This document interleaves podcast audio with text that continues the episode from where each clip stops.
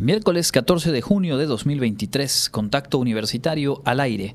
Marcelo Ebrard se registra como aspirante a la candidatura presidencial de Morena en el 2024. La UADI se suma a iniciativa para erradicar las violencias en espacios educativos del Estado. Platicaremos sobre la importancia del distintivo violeta y los espacios universitarios que recientemente lo han recibido. Y Clarisa Carrillo nos comparte la convocatoria a docentes para participar en el taller de mediación escolar. Con esta y más información arrancamos Contacto Universitario.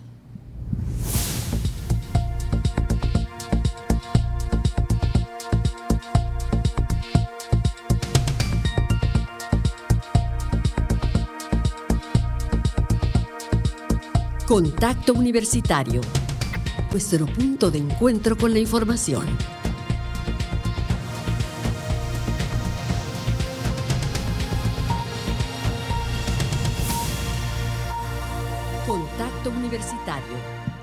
Muy buenas tardes amigas y amigos de Radio Universidad. Qué gusto darles la bienvenida a la emisión de este miércoles, mitad de semana, aquí en Contacto Universitario. Mi nombre es Andrés Tinoco y con la asistencia técnica de Norma Méndez y Manuel González.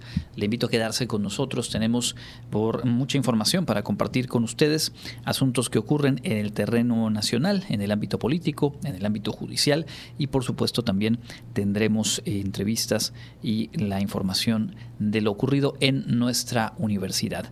Arrancamos con este asunto que sin duda llama la atención. Se concreta el registro de Marcelo Ebrard como aspirante a mm, pues el cargo denominado coordinación de la defensa de la cuarta transformación, que es el eufemismo con el cual pues se designará durante los próximos meses a los aspirantes a ser candidatos o precandidatos, pero bueno, por los tiempos y la normativa electoral, pues esto se, se va dando con esta suerte de eufemismos y es justo el registro de Marcelo Ebrard el primero que se da de las y los seis aspirantes que han manifestado la intención de quedarse justo con esa eh, posición y posteriormente con la candidatura presidencial.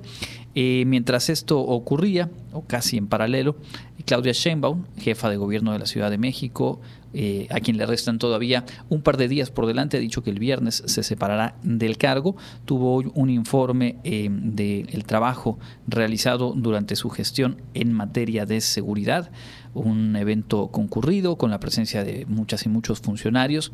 Y ahí dijo pues que se va tranquila. Y también había ya anticipado que no prevé que las, o los eh, funcionarios de su gabinete en el gobierno de la ciudad se separen del cargo, sino que continuarán, dijo, porque hay todavía proyectos eh, pendientes. Presentó datos del periodo 2019 al 2023 con, reitero, la compañía de pues la titular de la Secretaría de Seguridad Pública y del Gobierno Federal y también algunos otros funcionarios de ese ámbito y por supuesto las autoridades de seguridad en la capital de la República. Eh, Adán Augusto López ha dicho que también el viernes se separará de la Secretaría de Gobernación y como decíamos aquí, ayer se dio eh, también eh, ya de manera oficial la solicitud de licencia de los legisladores Manuel Velasco, Gerardo Fernández Noroña y de Ricardo Monreal. Y a ello se agregó, digamos, de última hora de manera inesperada la figura de Jacob Polemski, quien fuera presidenta en funciones de Morena durante la campaña electoral de 2018 que actualmente es legisladora federal y que bueno también eh, sin que hubiese eh, manifestado mayor cosa en las semanas y meses previos pues dio a conocer que eh, solicita licencia y que buscará también esa posición movimiento político extraño, habrá que ver de qué manera va evolucionando, pero por lo pronto ahí ya el primer registrado, Marcelo Ebrard, que fue también el primero en separarse del cargo y de alguna manera quien eh, fue presionando, quien fue construyendo las condiciones para que se establecieran las reglas y se, pusiera en marcha, digamos, ese proceso ya de manera más clara, más formal, y pues veremos qué ocurre de aquí hasta principios de septiembre. Vamos con la información universitaria. Nuestra Casa de Estudios suscribió una carta de intención con la Secretaría de Educación del Gobierno del Estado, la CGI, para trabajar de manera conjunta en la erradicación de las violencias. Con el fin de contribuir a la prevención y erradicación de la violencia entre las y los estudiantes de educación básica, la Universidad Autónoma de Yucatán suscribió una carta de intención con la Secretaría de Educación del Gobierno del Estado para trabajar de manera conjunta. Al respecto, el rector Carlos Alberto Estrada Pinto indicó que esta casa de estudios, a través de la Unidad Universitaria de Clínica e Investigación Victimológica en el Servicio Externo de Apoyo Psicológico de la Facultad de Psicología, podrá participar en estas estrategias también la Facultad de Psicología para ciertos protocolos y metodologías de atención a víctimas y que esto también pueda servir para que en caso de una violencia y que tengan que llevar llegar un proceso legal en la fiscalía, ministerios públicos, pues se dé una capacitación a todas estas personas para que puedan recibir y atender adecuadamente a los niños. Indicó que la intención es brindar las capacitaciones y pláticas al personal adecuado para que se le pueda brindar la atención que se necesita a las y los infantes que han sido víctimas de alguna agresión. Al respecto, el secretario de Educación, Liborio Vidal Aguilar, precisó que con esta signa se siembra la semilla del cambio para garantizar la protección y el bienestar de las niñas, niños y adolescentes en situación de vulnerabilidad. Con este convenio de colaboración estamos sembrando la semillita del cambio un cambio que garantizará la protección y el bienestar de nuestros niños, nuestras niñas y adolescentes en situación vulnerable. La violencia no puede tener cabida en nuestras escuelas. Para Contacto Universitario, Karen Clemente. Este fin de semana se va a aplicar el Exani 2, eh, el examen con el cual se define el ingreso a los programas de licenciatura de nuestra universidad. Karen Clemente, que ha estado dando seguimiento, nos eh, brinda información útil para las y los aspirantes. Este sábado 17 y domingo 18 de junio se llevará a cabo el examen de ingreso a licenciatura por lo que se invita a los aspirantes a alguno de los programas de licenciatura que ofrece la Universidad Autónoma de Yucatán a estar atentos a esta información. Este examen consta de dos partes. La primera es la de habilidades académicas y la segunda de conocimientos específicos, de acuerdo a la licenciatura elegida. Para ingresar, deberán presentar su pase de ingreso, mismo que pueden descargar en la página ingreso.wadi.mx diagonal licenciatura. Ahí mismo vienen marcadas las sedes y horarios en que se les aplicará la prueba a cada uno de los aspirantes. Respecto a esto último, las sedes donde se suministrará el examen son la Facultad de Química, la Facultad de Medicina, la Escuela Preparatoria 2, Facultad de Ingeniería Química, Facultad de Ingeniería, Facultad de Matemáticas, la Unidad Multidisciplinaria Tizimín, la Facultad de Contaduría, la Escuela Preparatoria 2, la Facultad de Veterinaria y la Unidad Académica de Bachillerato con Interacción Comunitaria. El proceso iniciará a las 8 de la mañana y concluirá a las 3 de la tarde. Ese día tienen permitido ingresar una bolsa transparente con un lápiz del número 2, borrador, tajador, calculadora simple, gel antibacterial, una barra energética, botella de agua y un cubrebocas adicional, además de su teléfono celular apagado. Para más información pueden visitar la página de Facebook WADI Proceso de Ingreso. Para Contacto Universitario, Karen Clemente. Todo el éxito a las y los aspirantes a ingresar a las licenciaturas de la universidad. Este fin de semana es, la fecha del examen y bueno, pues sí, eh, vale la pena revisar bien, bien a detalle la información disponible tanto en su pase de ingreso como en el sitio ingreso.wadi.mx. Cambiamos de tema. El corpus lingüístico de la lengua maya, este proyecto coordinado por el Centro Institucional de Lenguas de la Universidad, continúa su avance. Jensi Martínez nos cuenta. El primer corpus lingüístico en lengua maya forma parte de un convenio entre la Universidad Autónoma de Yucatán y la Secretaría de la Cultura y las Artes del Estado. Esta valiosa herramienta permitirá realizar materiales para la enseñanza de esta lengua materna, ya sea para aprender a hablarla o escribirla, generar diccionarios digitales o interactivos, predictores de texto, entre muchos otros usos académicos, expresó Karina Abreucano, directora del Centro Institucional de Lenguas de la UADI. Indicó que su elaboración está a cargo del CIL y la sede culta.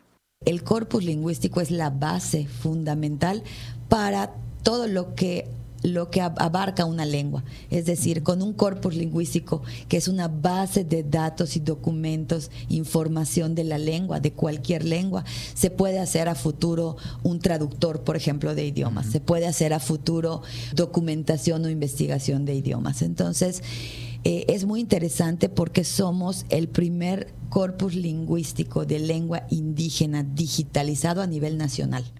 Sobre su funcionamiento, explicó que estos archivos de audio y video se dividen en cuatro tipos de anotaciones.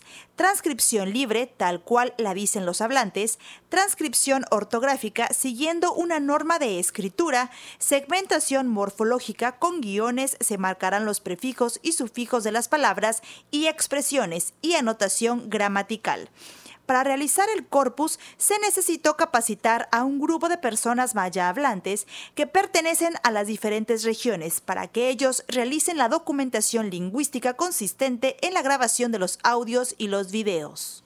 Tenemos documentadores en Campeche, Yucatán y Quintana Roo. Eso estamos tratando de abarcar toda la península que es donde se encuentran los maya hablantes de maya yucateco. Entonces, estos documentadores recaban información en audio y video, que posteriormente tenemos un equipo de trabajo que hace el desglose revisión, traducción al español, desglose y posteriormente esta información se sube a una plataforma donde se va cargando. Entonces trabajamos en colaboración con Sede Culta y con Centro Geo lo más importante de esto es que si bien nos falta mucho por trabajar porque hay que subir muchísima más información, tenemos muchos audios que hay que recopilar, trabajar, desglosar y demás, hoy por hoy en este corpus tú ya puedes tener, si tienes el acceso a la plataforma, entrar a la plataforma, poner una palabra en maya, en español, tenemos la versión español maya y glosado. Entonces le puedes poner, el, por ejemplo, la palabra en maya y te va a aparecer una frase, te va a aparecer la fotografía, te va a aparecer dónde se habla, geográficamente en dónde está ubicado, cuál es el desglose, si es adjetivo, verbo, etcétera, y te va a aparecer también el audio y la versión en español. Para contacto universitario, Jensi Martínez importante este proyecto y por supuesto seguiremos eh, de cerca su desarrollo. Nos decía también la doctora eh, Karina Abreu que será hasta el próximo año cuando ya eh, se pueda poner al alcance de las y los usuarios en general. Ahora mismo se está cargando toda esta información, se está verificando el contenido y bueno, se continúa en el avance de este corpus lingüístico de la lengua maya. Vamos a completar este bloque de noticias compartiendo la experiencia de uno de los docentes de la Facultad de Educación de la UADI en un proyecto académico internacional en una provincia cercana a la Patagonia, en Chile. Con el objetivo de aportar al fortalecimiento de la formación docente a profesores de educación prebásica y media de la provincia de Chiloé, en Chile, se llevó a cabo la primera Semana Académica Internacional de Chiloé, en donde participaron docentes de la Facultad de Educación de la Universidad Autónoma de Yucatán. Al respecto, el secretario administrativo del plantel, William Reyes Cabrera, comentó que Chiloé es una isla que por su ubicación y clima muchos servicios no llegan, como la salud y la educación. Es por ello que invitan a realizar esta semana académica para brindar capacitación a los docentes de educación básica. El objetivo principal era el brindar capacitación a, los docentes de a lo que nosotros llamamos educación básica, primaria, eh, desde, desde parvulario o, kinder hasta secundaria. Y muchos profesores no tenían la posibilidad de, poder ir a la capital o de una, o una ciudad para poder pues capacitarse. Entonces, lo que se hizo fue eh, trabajar con, con un grupo de profesores de varios países y pues ir a las comunidades, a los municipios, a ciudades eh, que están alejadas para poder darles esta, esta, capacitación de varias, de varias disciplinas, ¿no? La parte de metodologías activas, la parte de liderazgo, la parte de, de cuestiones socioemocionales. Entonces hubo una, pues, un abanico bastante interesante de, de, propuestas metodológicas, de, cuestiones educativas que se les llevó a, los, a los docentes de ese lugar. Además, platicó sus experiencias durante la semana académica, en donde pudo adquirir nuevos aprendizajes al ser un país diferente al nuestro. Definitivamente tenemos muchos, muchas cosas en común. Como latinoamericanos, como países latinoamericanos, tenemos mucho, aparte de la lengua, la parte de algunas costumbres, también cuestiones, carencias o cuestiones ahí educativas que, que compartimos y pues no estamos muy alejados de la realidad, tanto independientemente si es Chile, si es Colombia, si es Cuba, si es México, eh, las, las zonas de alta marginación o las zonas donde no se puede llegar a, capacitar, es, es, una constante en, en todos nuestros países. Por último, apuntó que durante su estancia impartió talleres sobre metodologías activas, en lo particular en la gamificación, la cual es una técnica de aprendizaje basada en el juego. Su objetivo es conseguir mejores resultados entre los alumnos a través de dinámicas que les impliquen y les motiven a progresar. Para Contacto Universitario, Clarisa Carrillo.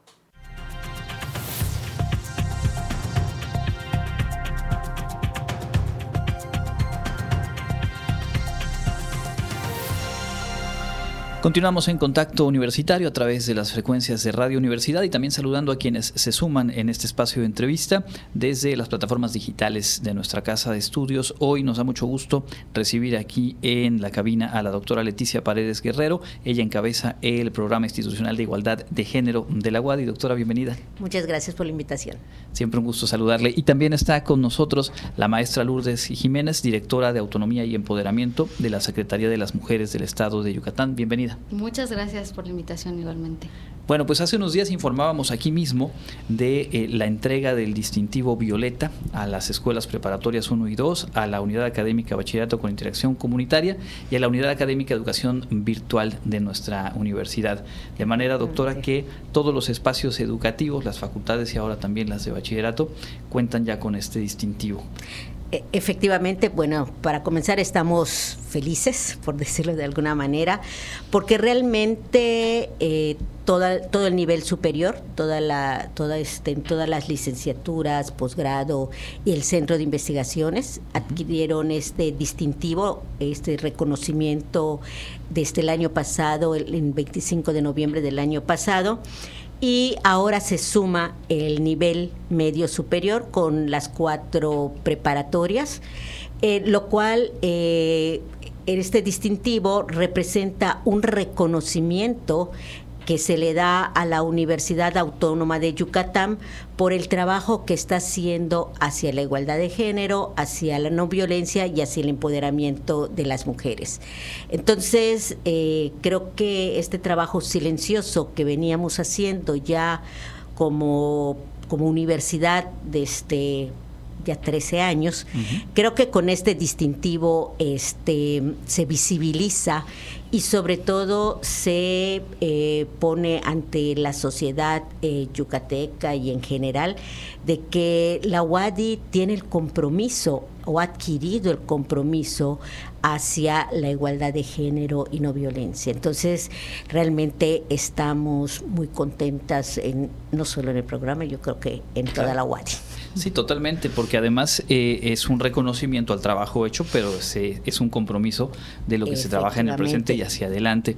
Maestra Lourdes, eh, compártanos un poco de este programa, el distintivo Violeta, hace cuánto que se pone en marcha y de qué manera se trabaja en conjunto con instituciones como, como en este caso la UADI. Claro que sí, sí, este, el distintivo Violeta es un programa que se implementa, digamos, en dos grandes áreas, ¿no? Está el distintivo Violeta para organizaciones, en donde se suman empresas empresas, eh, cámaras empresariales, eh, instituciones públicas y privadas, y está el distintivo violeta académico, que es donde se están sumando pues todas estas universidades que el año pasado eh, recibieron em, sus distintivos, como la UADI, y también este, preparatorias, ¿no?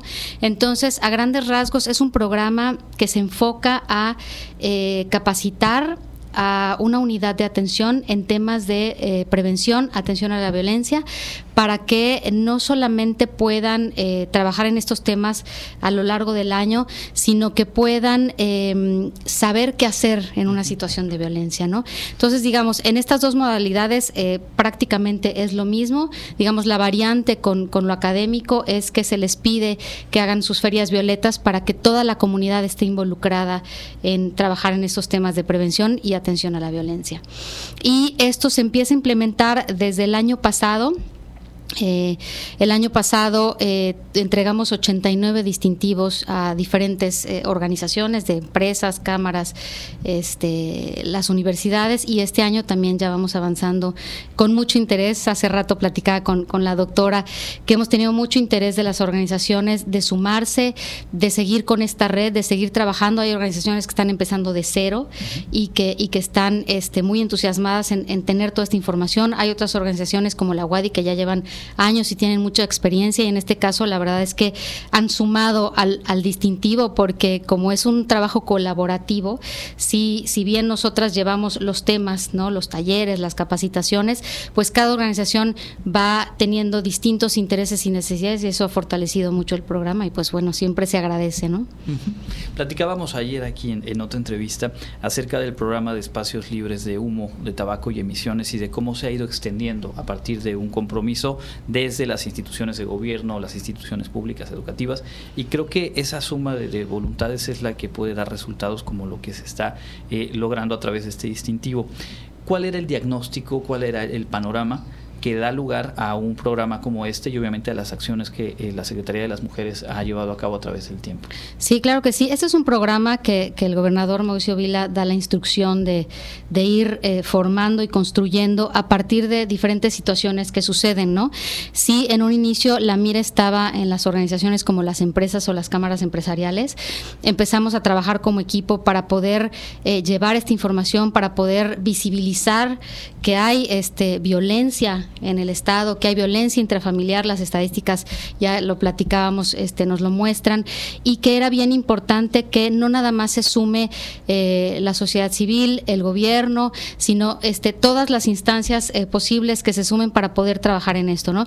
Sin embargo, eh, hubo una situación complicada con, con hace un par de años por un em, por unos mensajes que, había un chat ¿no? de, jóvenes en donde empezaron a, compartir imágenes eh, pues que no debían y entonces en este sentido sí eh, por, por, instrucción del gobernador y obviamente la secretaria María Cristina este pues eh, muy comprometida con el tema nos instruye que todo esto se pudiera también trabajar para las universidades en un inicio para que podamos trabajar con, con, la, con, la, este, con, los, con las estudiantes, con los estudiantes, con este, profesores, etcétera para eh, que, este tipo de, situaciones pues se pueda ir aminorando y que si suceden pues saber qué hacer no entonces dar acompañamiento adecuado este en estas situaciones de violencia. Entonces surge de, esta necesidad que sabemos que en el estado pues tenemos que trabajar muy fuertemente en este tema y pues por el compromiso no del gobernador eh, en trabajar en estos temas también Doctora Leticia, eh, a través del tiempo hemos podido platicar y compartir con la audiencia cómo en la universidad se tomó este compromiso, se tomaron acciones y eh, pues se ha avanzado a través de eh, diferentes acciones. ¿Qué realiza actualmente el programa de, de, igualdad de género en la UADI? ¿Cuáles son las metas? ¿De qué manera ha evolucionado? Y en la actualidad, pues en qué momento se encuentra? Bueno, yo creo que el programa ha evolucionado en, varios, en varios aspectos. El primero en que el, el, tema de género ya es un compromiso de este rectoría, de este rector, que no es que no haya sido antes, pero creo que ahora es más consolidado. En ese sentido, creo que es muy importante porque al ser una de, los compromisos de rectoría, tenemos que trabajar sobre ello.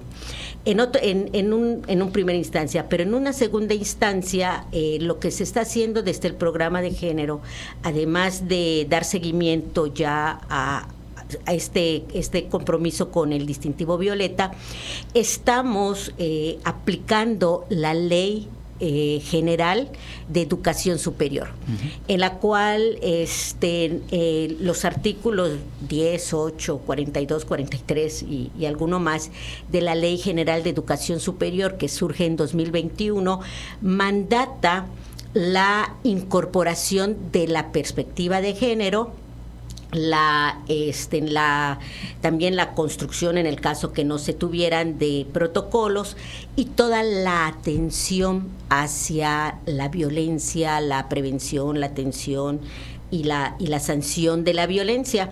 Y uno de los puntos que mandata la ley eh, o sea, o más bien los lineamientos para aplicar la ley, ahora que hablabas de un espacio libre de violencia, es precisamente ese, que las universidades eh, se conviertan en espacios libres de violencia. Hay que señalar que este, detrás de esta ley este, están eh, los principios de los derechos humanos, la igualdad de género, la inclusión y la multiculturalidad, en estos tres grandes lineamientos. Entonces, por ejemplo, este 28 de mayo, eh, mandamos a la SEP, no solo nosotros, sino todas las universidades del país, eh, el programa eh, siguiendo los lineamientos que también nos dieron desde las seis de la SEP, el programa que en materia de género iba a seguir la Universidad Autónoma de Yucatán. Y en ese sentido tenemos varios elementos, así como a grandes rasgos, no solo vamos a, a capacitar, sino que tenemos que intensificar la investigación, sino que también tenemos que trabajar en la parte de la armonización de más que nada como hacer un diagnóstico de la armonización de nuestra legislación con las legislaciones internacionales en torno en torno al tema. Este por supuesto este también eh, miraremos otro, otro, otro tipo de, actividades. Y, un punto muy importante tiene que ser en realizar un diagnóstico de los espacios de riesgo que pudieran haber en nuestra universidad para que este para que sucediera algún tipo de violencia como medida de prevención, ¿no? Entonces, bueno, a grandes rasgos como que serían este los puntos que, que, estamos en los que estamos trabajando eh, una investigación que vamos a desarrollar este año, cada año desarrollamos una, tiene que ver con la diversidad. Entonces vamos a trabajar, eh, necesitamos tener un panorama, cómo están las condiciones de la diversidad en nuestra universidad. Entonces a partir de agosto arranca el proyecto, quien lo va a coordinar es la doctora Marcela Durán. Entonces este, desde allá vamos a mirar cómo está, haremos este, este diagnóstico. ¿no? Entonces sí tenemos pues muchas actividades. Ahorita en julio este, tenemos muchos talleres, tenemos cursos, tenemos conferencias de junio y julio, que afortunadamente eh, debo de decir que eh, directores y directoras nos están apoyando un montón y que los profesores y las profesoras, así como el personal administrativo y manual, están asistiendo a nuestros cursos. Entonces eso no, nos también nos este no siento que, que se está consolidando cada vez más el programa institucional y por supuesto tú eh, has sido parte de nuestro diplomado y en ese sentido el 11 de agosto iniciamos nuestra octava edición del diplomado de transversalización de la perspectiva de género. Entonces, vienen muchas cosas. Mucha actividad y que finalmente eh, suma y permite comprender cómo estos procesos se van dando a través del tiempo, porque pensar en que ya una política pública a nivel federal pide que las instituciones educativas planteen, compartan cuál va a ser su plan de acción, sus, eh, sus medidas en torno a este tema, pues nos habla de cómo eh, en 15, 20 años se ha ido posicionando un tema que siempre debió ser central, pero que hoy por hoy tiene esa relevancia y se van sumando esfuerzos. Eh, maestra Lourdes, en este diálogo entre las instituciones y eh, las dependencias de gobierno, marcadamente las mujeres, me imagino que insumos como las investigaciones que genera el proigénero en otros espacios educativos, pues también son clave para poder saber qué otras áreas se tienen que atender, de qué manera se pueden implementar medidas más efectivas. Sí, sí, sí, justo en eso estábamos platicando hace un ratito, la importancia de, tener pues investigaciones que vayan de la mano este, para fortalecer todas estas acciones, ¿no? Y la verdad, en, este diálogo, digamos, si, si, lo, si lo mencionamos así, este, que hemos tenido con todas estas organizaciones en este trayecto que hemos este, vivido distintivo Violeta, la verdad es que eh, pues hemos recopilado pues mucha información acerca de las necesidades de cada organización y de lo que están haciendo a partir de distintivo. Eso la verdad ha sido algo eh, muy satisfactorio eh, como equipo, como eh, hemos visualizado el compromiso de todas las organizaciones para seguirse capacitando en estos temas, para poner el tema sobre la mesa, que muchas veces es un tema que suele costar trabajo porque no lo queremos hablar, porque la sociedad nos puede juzgar, porque no sé qué hacer. Entonces, en este camino en donde nos hemos relacionado ya con diferentes organizaciones a diferentes niveles, etcétera, hemos podido visualizar el interés y la y el compromiso que tienen por seguirse capacitando, por realmente entender de qué manera pueden aportar al tema por acompañar a las mujeres o a las personas que están viviendo una situación de violencia y en ese sentido pues hemos ido construyendo estas redes, ¿no? Que creo que cada vez son más grandes y pues que nos han dado información para más o menos darnos una luz de todo lo que lo que nos tenemos que fortalecer en, en un futuro, ¿no? Claro. Eh, doctora, a reserva de algo más que quisieran agregar, yo eh, cerraría preguntando o pidiéndole reiterar la información para quienes formamos parte de la comunidad Wadi de, de qué manera podemos acceder al protocolo, que finalmente es una herramienta clave y cuando hablamos de, estos espacios libres de violencia y de la prevención, la atención y la sanción, pues desde hace años se viene eh, contando en la universidad con este instrumento y además en un proceso constante de revisión, de mejora, en un diálogo cada vez más abierto también, según hemos podido apreciar. Sí, eh, bueno, el protocolo, como pues, sabemos, lo, se aprueba por el Consejo Universitario en 2019 y bueno, en 2021 tiene la primera actualización y eh, ahorita estamos en el proceso de la segunda actualización y como bien señalas, esta segunda actualización es resultado de mesas de diálogo con diferentes actores y actrices de la comunidad universitaria y externa a la comunidad universitaria. Entonces creemos que esto va a enriquecer mucho la actualización y el protocolo, la ventanilla del protocolo se encuentra en la página principal de la UADI. Allá van a encontrar el icono y, y fácilmente pueden acceder y en él, en ese icono van a encontrar el protocolo extenso, donde vienen hasta el cuestionario de las preguntas que te van a hacer si llegas eh, a activar el protocolo. O sea, es súper extenso. Este, pero también existe una versión abreviada donde solamente te van dando los pasos a seguir en todo el proceso de la activación del protocolo. Pero si aún así no quieres ir a la página de la, de la UADI, en la página de cada una de las dependencias de la universidad también está el icono del protocolo, este en protocolo de violencia de género, así se denomina, y solo dándole clic puedes activar el protocolo.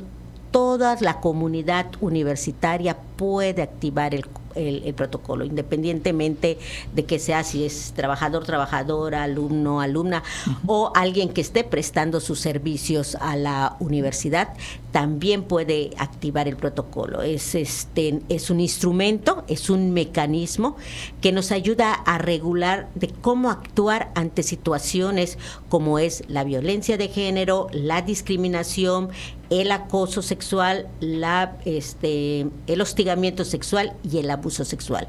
Eh, tiene este protocolo la característica, a diferencia de muchos otros protocolos, de atender cinco conductas. Generalmente el protocolo solo los protocolos que hay en, en, la mayoría de las universidades solo atienden la conducta de la violencia de género.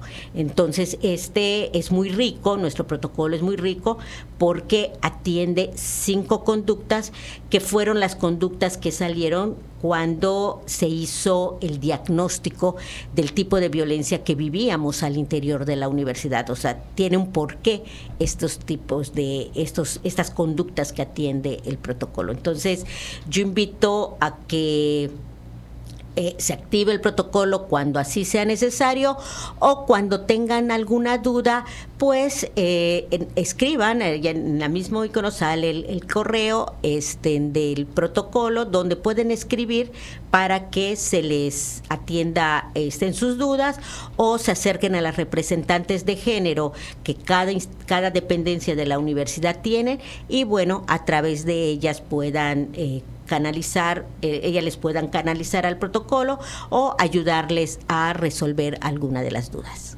Correcto, pues ahí está entonces la información, el protocolo disponible en la página principal, en todas las páginas de las dependencias WADI. Y pues les agradecemos muchísimo el haber estado con nosotros. Enhorabuena por estos esfuerzos, por el resultado del trabajo de muchas y muchos eh, colaboradores en las instituciones y que finalmente pues dan pasos en, reitero, una temática central y que se, se atiende a través de, de esfuerzos como este. Doctora Leticia Paredes, muchísimas gracias. Muchas gracias por la invitación. Y muchas gracias a la maestra Lourdes eh, Jiménez del equipo de la Secretaría de las Mujeres del Estado de Yucatán. Muchas gracias por la invitación, gracias a la UADI. Gracias. Continuamos con más información al volver de la pausa. Entra en contacto 9999 24 92 14 y WhatsApp 9999 00 22 22. De vuelta en Contacto Universitario a través de las frecuencias de Radio Universidad en esta emisión de mitad de semana y también prácticamente ya mitad de mes, 14 de junio de este 2023. Mencionar en la información nacional que el ministro Javier Lainez Potisek anunció que pues prácticamente está listo el proyecto de resolución o que va a abordarlo ya de lleno en la elaboración del proyecto de resolución de las acciones de inconstitucionalidad que fueron presentadas en contra de la segunda parte, el segundo bloque de reformas del llamado Plan B electoral. Eh, después de haber concluido el plazo de alegatos y la presentación de pruebas por parte de los implicados, pues ahora el ministro ponente tiene a su cargo elaborar un proyecto en el cual básicamente plantea si es o no eh, aplicable el criterio eh, en un sentido u otro con base en, en ese proyecto, pues se realiza la votación en el Pleno de eh, la Suprema Corte de Justicia. Dijo que probablemente se discuta este mismo mes en el Pleno del máximo tribunal. Afirmó también que la Cámara de Senadores presentó alegatos de manera extemporánea, toda vez que el plazo para presentarlos había concluido el 5 de junio y los hicieron llegar un par de días después, de modo que pues por ahí hubo algún desfase. Lo cierto es que eh, después de ver una reunión como la que se dio ayer entre el presidente de la República y las y los integrantes del Consejo del INE, pues se vive un momento muy distinto en cuanto a las tensiones que se generaron a partir de estas propuestas y aprobaciones de reformas en materia electoral. La primera parte fue descartada sin discutir de hecho el origen, simplemente por la metodología o los procedimientos legislativos que no se siguieron en tiempo y forma y habrá que ver en esta segunda parte eh, de, este, de estas reformas si se aplica un criterio similar, si se discute el fondo del asunto y sobre todo pues cuál será la determinación que eh, tome la Suprema Corte. De todo esto estaremos por supuesto informándole en este espacio. Vamos a escuchar lo más destacado de la información local en la voz de Elena Pasos.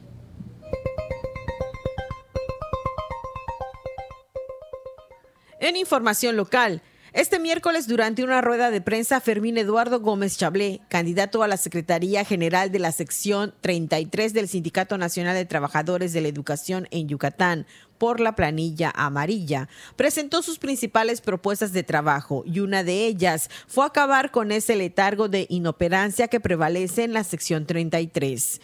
Gómez Chablé también propuso establecer una agenda de trabajo a través de la estructura sindical con los secretarios generales delegacionales, tomando en cuenta las principales anomalías que viven los trabajadores en los centros de trabajo para posteriormente desarrollar y atender esa agenda de trabajo con toda la estructura. Agregó que la planilla amarilla tiene una característica importante. Hemos considerado a nueve compañeros jubilados, hermanos mayores que también tienen voz, voto y participación dentro de esta planilla en el quehacer sindical. Son siete planillas que participarán en el proceso electoral que se llevará al cabo el próximo martes 20 de junio de 10 de la mañana a 2 de la tarde. Ese día los maestros integrantes de la sección 33 no darán clases. La Secretaría de Cultura y las Artes Sedeculta invita a conocer la riqueza del patrimonio cultural y botánico de Yaxche que se encuentra en el Museo Comunitario Ixpetén AAC en Valladolid. Victoriano Joil Sánchez, encargado del sitio, detalló que en el museo se puede encontrar elementos prehispánicos, utensilios de cocina, curiosidades geológicas, artesanías, platos ceremoniales y herramientas de cacería, entre otras cosas. Destacó que la participación de la población en estas actividades ha sido fundamental junto con los apoyos de los gobiernos estatal y federal. La sede culta nos ha dado mucho apoyo en este proyecto que hemos realizado con especialistas para realizar talleres de embalaje, inventario y talleres museográficos para realizar todo lo que debería llevar nuestras fichas y restauración de piezas. Para dicho proceso intervinieron el comité de la Galería, habitantes de Yaxché e instituciones vinculadas como el Centro de Investigaciones Científicas de Yucatán y representantes de Oxical. Finalmente, Felipa Tuscu indicó que se pueden agendar visitas en la página de Facebook Museo Comunitario Ixpetén AAC. La entrada es un donativo voluntario y el título de la sala hace referencia a un objeto colgante de forma circular hecho de bejuco tejido para almacenar alimentos. Para universitario, Elena Pasos.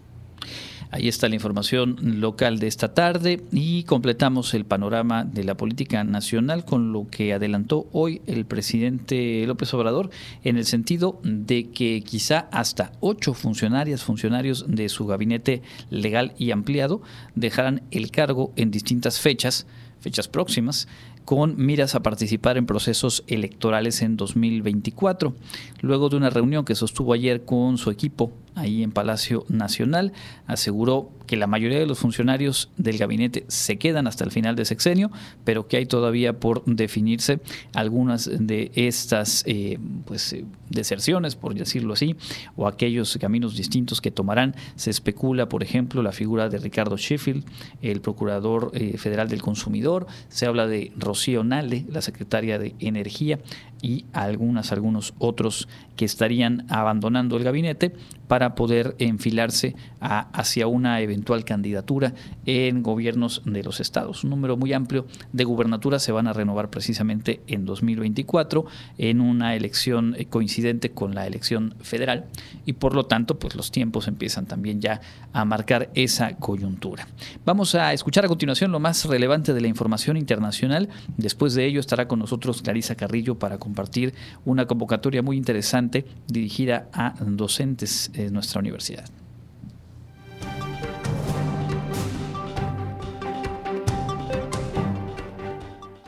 En el ámbito internacional, un grupo de legisladores republicanos estadounidenses lanzó este miércoles una nueva investigación contra el secretario de Seguridad Nacional Alejandro Mayorkas por negligencia en el cumplimiento de su deber en la frontera con México.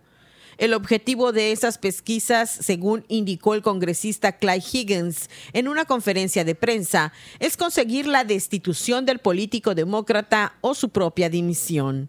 Estados Unidos no es seguro y su labor es que lo sea ha fallado. Eso es incumplimiento de su deber. Vamos a hacer que rinda cuentas. Añadió en esa misma comparecencia el presidente del Comité de Seguridad Nacional de la Cámara de Representantes, Mark Grimm. De igual forma, aseguró que el secretario de Seguridad Nacional ha permitido que los cárteles entren en Estados Unidos y ha provocado además una crisis humanitaria como nunca vista. No es la primera vez que Mallorcas está en el punto de mira de los republicanos. Estos habían prometido investigar la gestión de la frontera con México el pasado noviembre, antes de asumir en enero el control de la Cámara de Representantes. Y el pasado febrero presentaron dos resoluciones para someterlo a juicio político, igualmente por negligencia, tanto en materia migratoria como en cuestión de tráfico de drogas.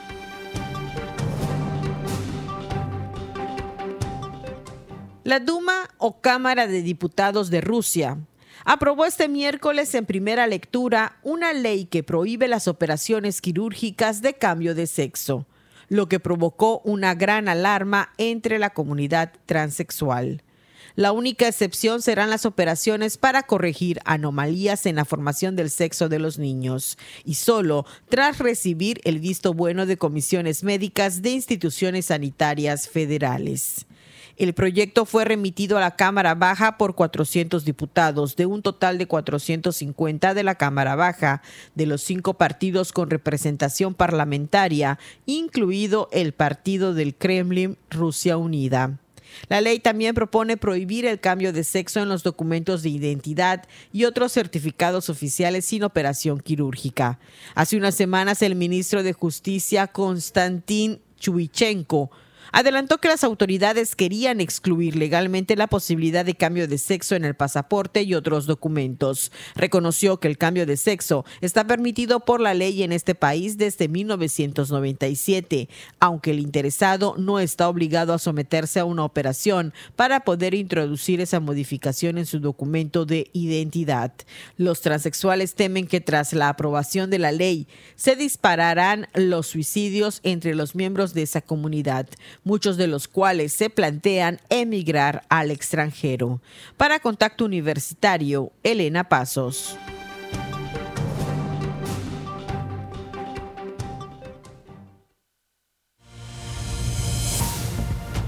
Sigue en contacto.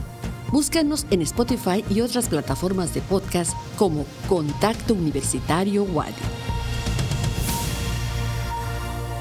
Continuamos en contacto universitario cuando son las 14 horas con 48 minutos. Ya se encuentra aquí con nosotros eh, Clarisa Carrillo para contarnos, como hacemos cada miércoles, de alguna convocatoria, algún espacio de atención a usuarias, usuarios de la sociedad en general y hoy en especial con un trabajo interesante que tiene que ver o que, digamos, corresponde la oportunidad a docentes de nuestra casa de estudios. Clarisa, buenas tardes. Buenas tardes, Andrés, a ti y a todo tu auditorio. Es correcto, el día de hoy te traigo la convocatoria convocatoria de docentes para docentes el taller de mediación escolar de este año 2023. Recordar que esta, este taller, esta convocatoria es para docentes de nuestra Universidad Autónoma de Yucatán, de todos los niveles que se imparten en esta institución y pues es impulsado por la Dirección General de Desarrollo Académico en Cultura de Paz. ¿Cuál es el objetivo de este taller? Es muy interesante y la verdad es muy importante. Pues este objetivo es adquirir habilidades en mediación escolar para la, solución la solución de las controversias de, de una manera pacífica y eficaz, fomentando la cultura de la paz, el perdón y la restauración de las relaciones, tanto personales como al interior de la comunidad universitaria. Eh, en este caso, el abogado general de nuestra universidad, Jorge Carlos Herrera Liscano, nos platicó cómo surge este taller de mediación escolar 2023, que me parece, si no me equivoco, ya son como dos, tres ediciones que surgieron a raíz de la pandemia y de todo lo que se desenvolvía en el entorno de la pandemia y de los y de las escuelas, los docentes y los alumnos, ¿no? Entonces, esto sigue siendo en modalidad virtual. Vamos a escuchar eh, lo que nos tiene que decir y cómo surge este taller de mediación escolar 2023.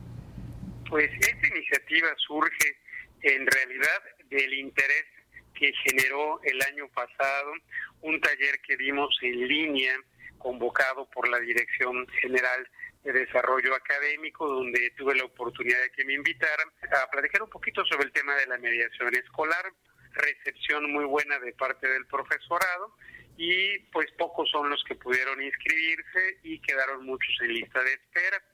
En esta ocasión, eh, la doctora Marcela me invita a que diseñemos un curso ya con un poquito más de horas, con más contenido y con eh, mayor amplitud y estimamos pertinente generar este curso de 20 horas en donde los profesores de la universidad de todos los niveles, bachillerato, licenciatura y educación superior puedan, en primer lugar, eh, tener un primer contacto con este tema de la cultura de la paz y aquellas herramientas con las que contamos para poder gestionar aquellos conflictos que se presentan en nuestro quehacer cotidiano, que se nos presentan en el aula, que se nos presentan cuando hacemos tutoría o que se nos presentan en cualquiera de los procesos que desarrollamos eh, con motivo de nuestras labores. Escuchamos al maestro Jorge Carlos Herrera Liscano, abogado general de nuestra universidad, y me comentabas, Clarisa, eh, en su labor docente, que además continúa, más allá de que ahora encabeza eh, la Dirección General de Asuntos Jurídicos de la universidad, en la Facultad de Derecho ha impulsado toda esta perspectiva de la cultura de paz. Es correcto, él es uno de los pioneros, por decirle de esta manera, de este taller de mediación escolar, como ya lo escuchamos, empezó el año pasado, es la, podemos decirle que es la segunda edición de este taller, eh, que él, pues junto con otros docentes, están eh, impulsando y dando a conocer a todos los docentes de la universidad. Él principalmente es como que el vocero de, esta, de este taller de mediación. Eh, ahora, esto, como les comentaba antes de escuchar al abogado Jorge Carlos Herrera, es en modalidad, modalidad 100% virtual. Sigue siendo eh, virtual y pues serán 20 horas en total de todas las pues de, de, todos los temas que se verán en este taller de 17 a 19 horas los martes y los jueves a partir del 20 de junio y finalizará el jueves 13 de julio. Es decir, inicia martes 20 de junio y finaliza el jueves 13 de julio con 20 horas en total. Ahora el registro sigue abierto. Este uh -huh. se abrió el 12 de este mes y termina el 19 estamos a tiempo para el, para el registro. Y pues algunos de los temas, por ejemplo, que nos comentó el abogado que se van a, se van a estar tocando en este taller son, por ejemplo, métodos colaborativos de resolución de conflictos, análisis y naturaleza del conflicto, la facilitación del diálogo en el proceso de mediación, estructura y dinámica del proceso de mediación, mediación escolar, por supuesto, efectos legales y psicoemocionales del perdón también. Ahora, ¿por qué es importante que, los docentes de la universidad eh, lleven a cabo o se inscriban o que estén interesados en este tipo de taller? Vamos a escuchar nuevamente qué nos tiene que decir el abogado general Jorge Carlos Herrera Liscano. Este taller es muy importante desde mi perspectiva, en primer lugar porque la universidad empieza a mostrar hacia adentro de la comunidad universitaria, pero también hacia el exterior, que solo se puede educar en un ámbito de paz, es decir, en donde los gestores del proceso académico, que son los profesores y los alumnos, saben interactuar de manera respetuosa y saben, entre la presencia de un conflicto, gestionar de manera eficiente, responsable y pacífica estas situaciones que se presentan de manera natural y cotidiana en nuestras vidas. Apuntes importantes. Creo que al final de cuentas decías, eh, cuál es la importancia de que eh, profesoras, profesores, en este caso de la UADI, se capaciten en estos temas. Yo estoy seguro que para cualquiera que haya estado frente a un grupo eh, en un espacio educativo, sea del nivel que sea, eh, sabe que son herramientas de las cuales se necesita echar mano, a veces por cuestiones muy sencillas, a veces algunas más complejas, pero finalmente el capacitarse, el contar con recursos, con estrategias eficaces, puede hacer la diferencia entre el desarrollo de un curso escolar escolar, la integración de un grupo de trabajo uh -huh. y creo que es algo que, que, es valioso que se vaya a poder ofertar, en este caso a partir del 20 de junio. 20 de junio, así es, y por supuesto la, la resolución de problemas que se dan en el aula o, en, o, con los, a través de los alumnos y los docentes, a, pues a través de, la manera, de una manera pacífica y de paz que mucho necesitamos, comentaba con el abogado justamente en estas épocas que pues estamos muy llenos de ira, el calor nos hace, calor. nos, nos transforma. Entonces, pues, eh, qué mejor que tener un, un docente, eh, como comentaba con él, que, que, pues prácticamente para los chicos es un, es un modelo a seguir, ¿no? Entonces, el hecho de que los docentes medien de esta manera de paz y con una tranquilidad, pues por supuesto que eh, se, se se transcribe en que en su casa los jóvenes van a estar mediando de esta manera con sus problemas tanto personales como familiares, como eh, en un futuro profesionales. Entonces, uh -huh. esto eh, hace, es como un efecto dominó, ¿no? Entonces, es muy importante que los docentes pues estén al tanto de esto y me comentaba el, el, el abogado que pues la verdad los docentes han estado peleándose por los cupos, claro. porque sí, sí, sí, es muy, muy importante y justamente están buscando que no solo se lleve a cabo una vez, sino que este taller se replique aplique no solo al interior de la universidad, sino en otras pues instituciones, que es sumamente importante. ¿no?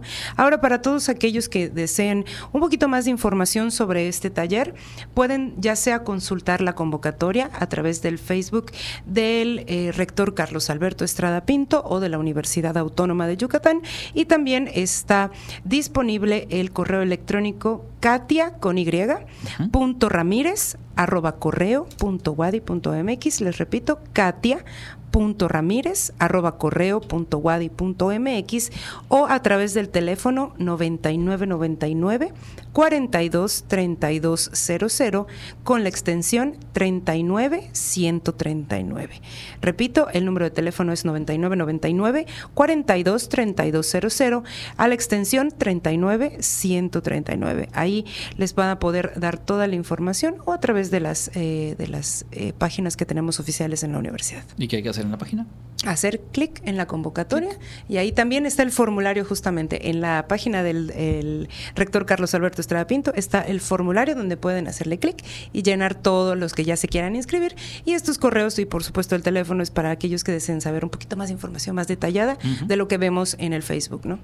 Muy bien, pues ahí está el taller de mediación escolar, inscripciones abiertas hasta el 19 de junio, arranca el 20 de junio, dos veces por semana en las tardes, modalidad virtual, para concluir el 13 de julio.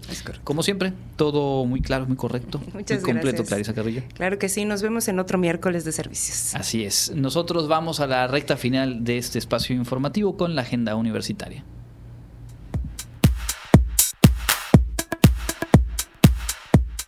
Amigos, enseguida les presento las próximas actividades de nuestra Universidad Autónoma de Yucatán.